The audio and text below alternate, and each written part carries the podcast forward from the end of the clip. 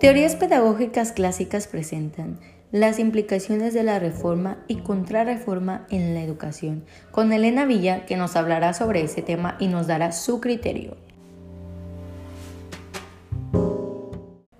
Hola, ¿cómo están? Bienvenidos a este mi primer podcast. Yo soy Elena Villa y hoy hablaremos de un tema que quizás muchos no conocen o quizás no se les ha dado el tiempo de conocerlo porque hablemos con sinceridad. Hay personas, y lo digo también por mí, que nos dan flojera leer un tema tan extenso, pero no se preocupen porque por esto les traigo este podcast que si no les gusta leer y prefieren escuchar, yo soy de esas personas, pues aquí está este podcast que les voy a hablar de un tema muy interesante que es las implicaciones de la reforma y contrarreforma en la educación.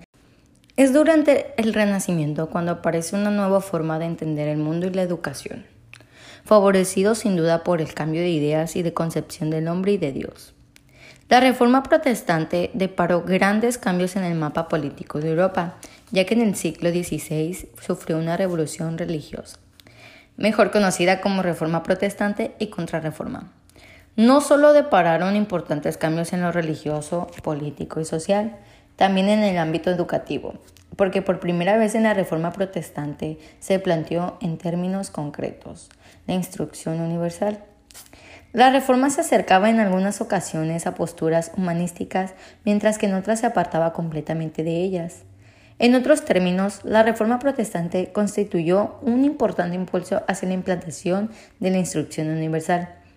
Las repercusiones pedagógicas de la Reforma fueron muy importantes en todos los niveles, tanto teórico como político y didáctico, ya que la educación se hizo universal, puesto a que todos debían saber leer e interpretar la Biblia.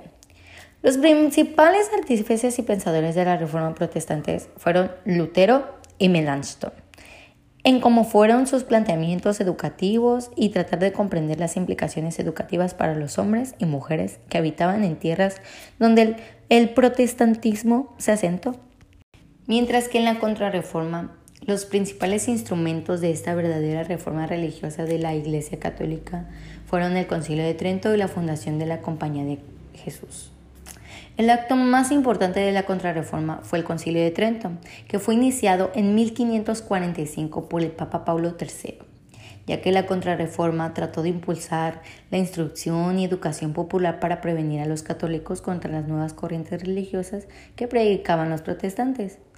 La educación católica en la época de la contrarreforma tuvo unos actos principales que vienen siendo las órdenes religiosas, ya que la educación católica fue planteada desde que la contrarreforma como arma para la lucha contra los protestantes. Y la Iglesia se preocupó desde el principio para enseñar al pueblo la doctrina cristiana, los fundamentos de fe y la moral. Como les mencioné, a los principales pensadores de esta reforma protestante fueron Lutero y Melanchthon, y pues vamos a hablar un poquito de ellos, de cómo ellos están involucrados en esto que viene siendo la reforma protestante y contrarreforma. Hablaremos primeramente de Martín Lutero, de 1483 a 1546, que fue un hombre con una gran inteligencia, férrea voluntad y carácter fuerte. Pasó a la historia como un gran reformador religioso que inició el cisma de la Iglesia Occidental y que tantas consecuencias trajo para la Europa renacentista y el pensamiento europeo.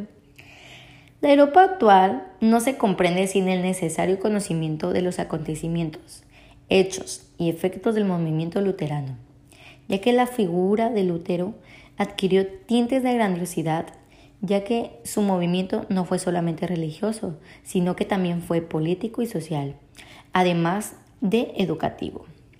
Lutero fue un hombre apasionado que se dejaba llevar en multitud de ocasiones por su odio, especialmente hacia los católicos, monjes y el papado. Fracasó en su intento de reformar la Iglesia católica, a lo que quiso retornar a la pureza de los primeros siglos. En lugar de reformar, provocó una división católicos y protestantes.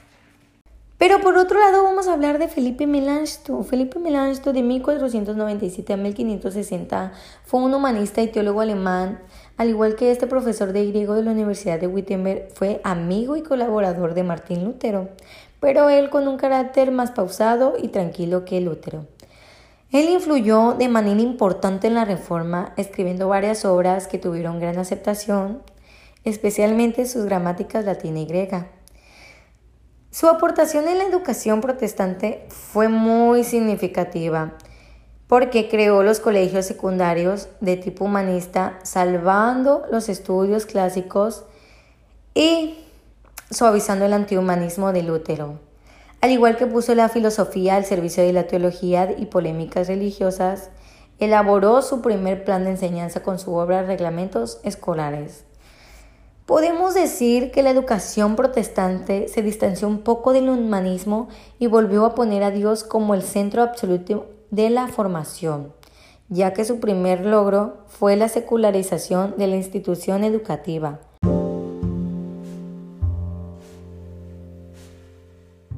Y bueno, estamos por finalizar este podcast, pero antes de irme quiero preguntarles a ustedes qué piensan sobre la reforma y contrarreforma.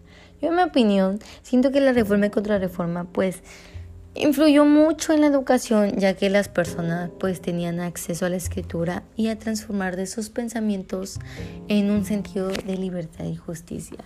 Al igual que se promovió pues la educación pública para todos esos niños y niñas y para todos esos niños y niñas que no tenían los recursos necesarios, por así decirlo, porque yo siento que la educación es algo fundamental para, para todo, para esta vida, para todo. Entonces, siento que todos tenemos el derecho de recibir una buena educación. Entonces, eso, eso se me hace muy padre a mí, la verdad. Al igual que pues ha provisto a que la humanidad eh, respete al ser humano y la libertad de conciencia.